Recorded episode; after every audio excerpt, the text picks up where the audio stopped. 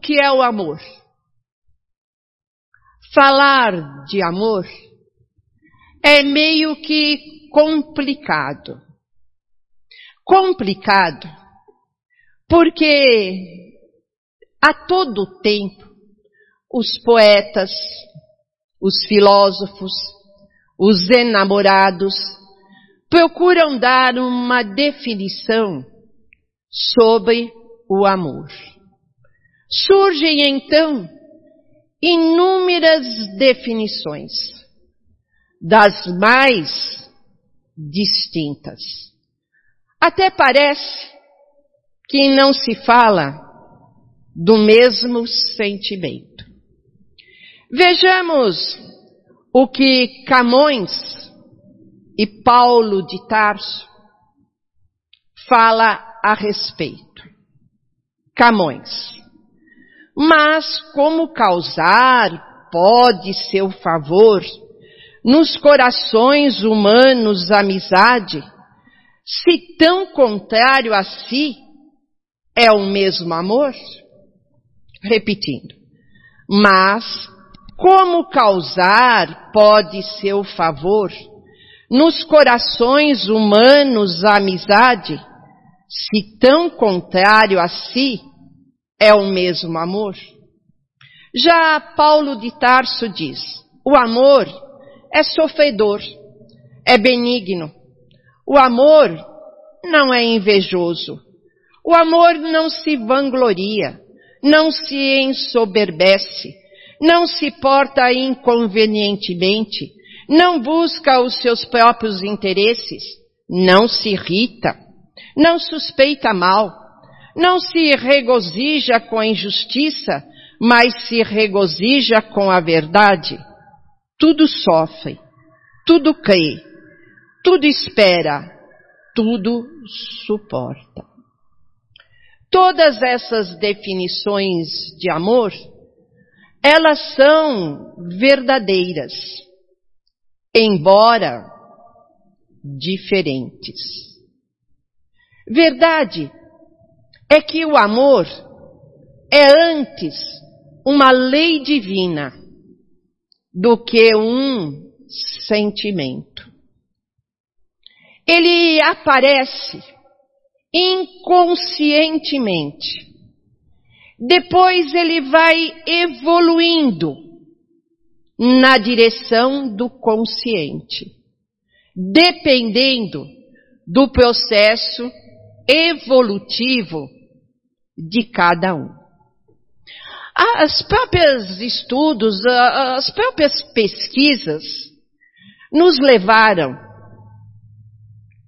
a entender que ao longo de toda a história da humanidade, o amor passou por etapas evolutivas, a saber, o reino mineral, da interação atômica, a polarização sexual para o reino vegetal da polarização sexual ao instinto sexual.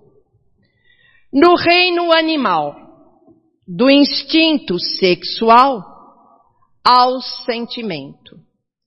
Do reino hominal, do sentimento ao supersexualismo e do reino angelical, do supersexualismo ao amor divino. Então hoje nós vamos nos ater no amor do ser humano, nas relações amorosas. Nós vamos falar do amor romance, não do amor maternal, do amor filial, do amor paternal e outros mais. Porque o amor, ele está presente em todas as espécies. Pegamos como ponto de referência a obra de Pierre Will, o livro Amar e Ser Amado. E também os conhecimentos que nós adquirimos aqui dentro do círculo esotérico da comunhão do pensamento. Segundo Pierre Will, o amor passa por etapas.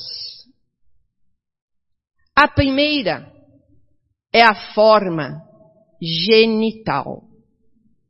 É aquela relação mais primitiva, caracterizada pelo instinto, muito comum entre os animais e seres humanos.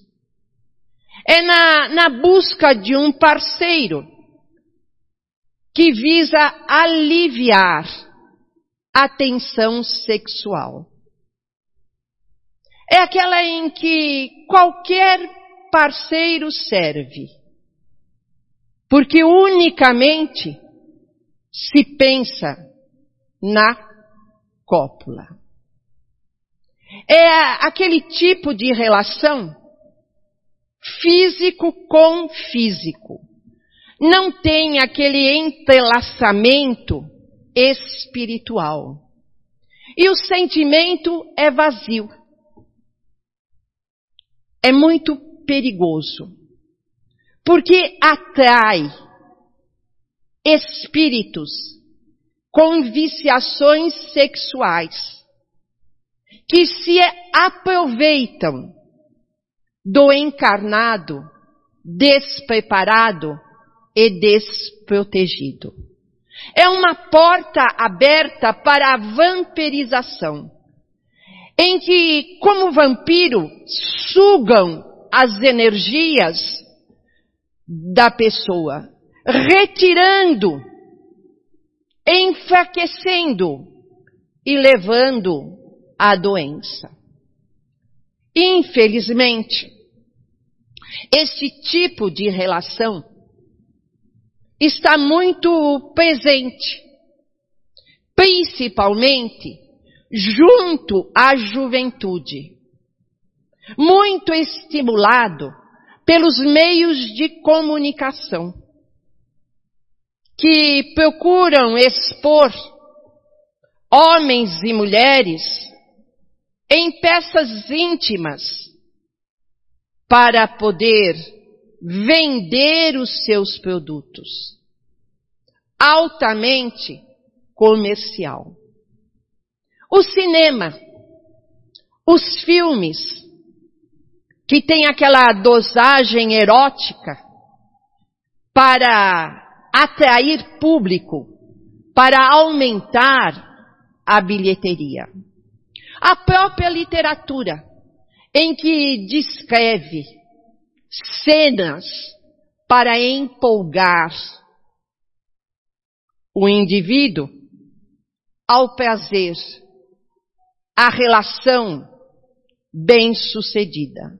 Até mesmo a educação, em que os educadores se valem de técnicas para gerar o prazer ou até mesmo impedir gravidez e doenças sexualmente transmissíveis. A segunda forma é a sensual. É mais ou menos equiparada à genital. Com apenas uma diferença. A relação é um pouquinho mais prolongada, porque visa o requinte do prazer. Também funciona como um imã para espíritos ausentes do conhecimento se aproveitarem ali da situação e causarem distúrbios, mal-estar, desarmonia. Porque não há votos de carinho, de afeição, de entendimento. o indivíduo é tratado como um objeto. Não há nenhum respeito para com o próximo.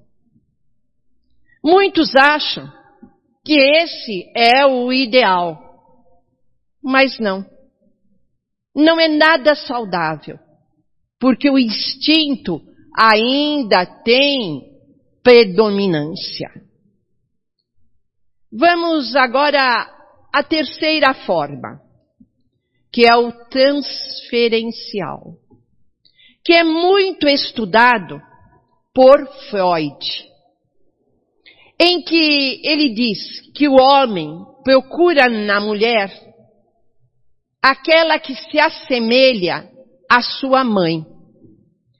E a mulher procura um homem que se identifique com o seu pai. É aquilo que nós chamamos de projeções. Bem perigosa. Porque a pessoa idealiza alguém perfeito, sem mesmo conhecê-lo é aquela relação em que a pessoa procura fora o que ela não tem conhecimento de dentro de si. E se ela não se conhece, ela está praticando o quê? Ela está levando para um distúrbio espiritual. Esse tipo de relação, ela pode criar a codependência. Porque estimula o outro a crescer, a se aceitar, mas a crença de que nós não podemos viver na ausência do outro é um engodo. Porque aí mostra claramente a baixo, a alto, baixo estima. O ideal mesmo de uma relação é a motivação recíproca. Uma outra forma é a procriação. Ou seja, me relacionar com outro para ter filhos. É aquele desejo, aquele sonho, a vida inteira em ter filhos. Também é prejudicial. Porque os filhos não podem ser compensações para os pais. Porque cada um deles tem uma missão, tem uma vida a seguir. Lembramos até de um xamã que deu uma resposta a uma jovem mãe, que disse que não tirava a própria vida, não abreviava, não cometia um suicídio por causa do filho, pensando no filho. E o xamã então o advertiu, advertiu de que ela jamais poderia colocar um peso tão grande no ombro do filho. Os filhos são importantes, mas eles não são os motivos principais de uma família. A outra forma é a costumeira. É, é a que nós vivenciamos ainda na nossa sociedade que segue uma ordem: namoro, noivado, casamento. Em que a mulher deve ser a excelente dona de casa, com todos os predicativos.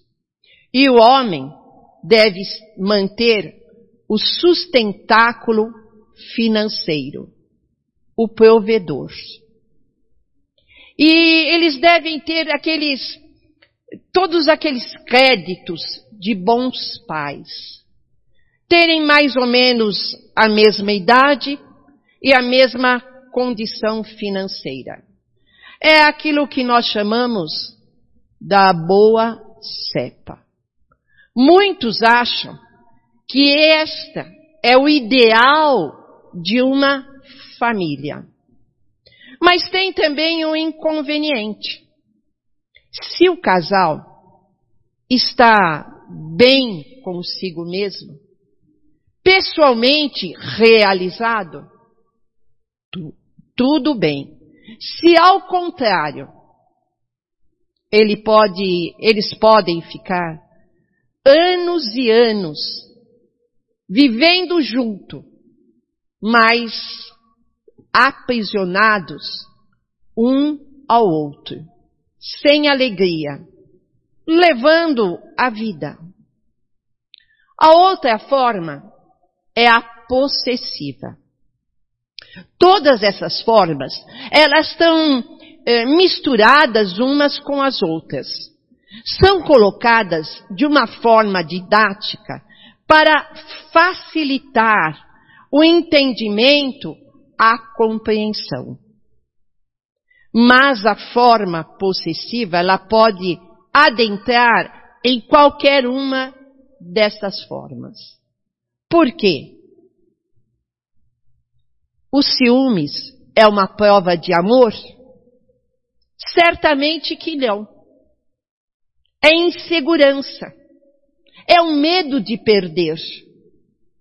Há muitos indivíduos que gastam na quantidade de energia vigiando o outro, ou até pagam para fiscalizar. É uma grande perda de tempo. Porque quem quer trair acha sempre uma brecha. Não é sinal de fidelidade. Porque o verdadeiro relacionamento é aquele de união entre os seres, que tem a confiança, que tem a lealdade, que tem o respeito.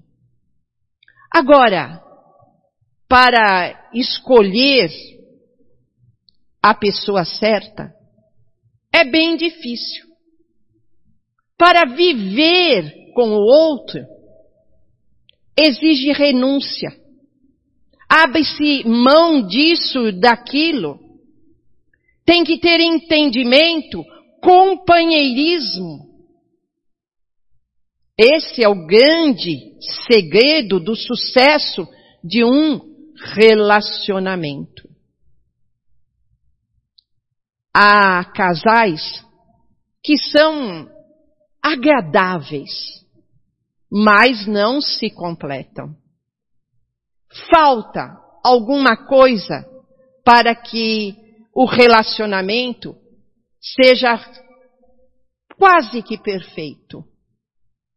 Porque tem que ceder, tem que se adaptar ao campo do outro. É muito comum nós assistirmos casamentos que fracassam. E as pessoas ficam procurando onde errou. Quem foi o culpado? Foi este ou foi aquele? Não. Não há culpados. São os dois que não pensaram antes de assumir o tal compromisso. Porque dizem, ah, eu vou marcar o casamento, eu vou me unir com o ciclano ou com o beltrano, ah, vou tentar. Se der certo, tudo bem. Se não, cada um vai para o seu lado. Não é assim. A união, ela precisa ser pensada, analisada. Será que é isso mesmo que nós queremos? É uma vida que está em jogo. A sinceridade, a simpatia, os sonhos, não pode ser uma ilusão. De uma hora para outra, tudo se rompe, se afastam, porque não houve ali uma sintonia. Ilusão também é o ciúmes. Porque o ciúmes ele carrega, ele bloqueia, ele enterra uma vida em comum.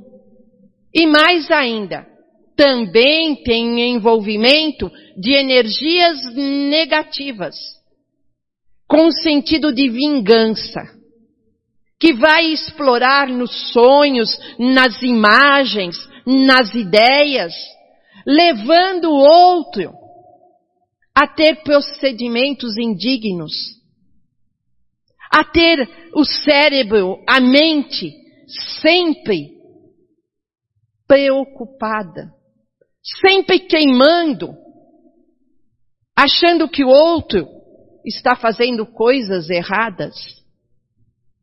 Se somos ciumentos, é hora de parar e pensar. Onde está a causa?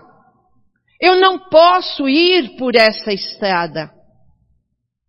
Ela é cheia de obstáculos, cheia de empecilhos.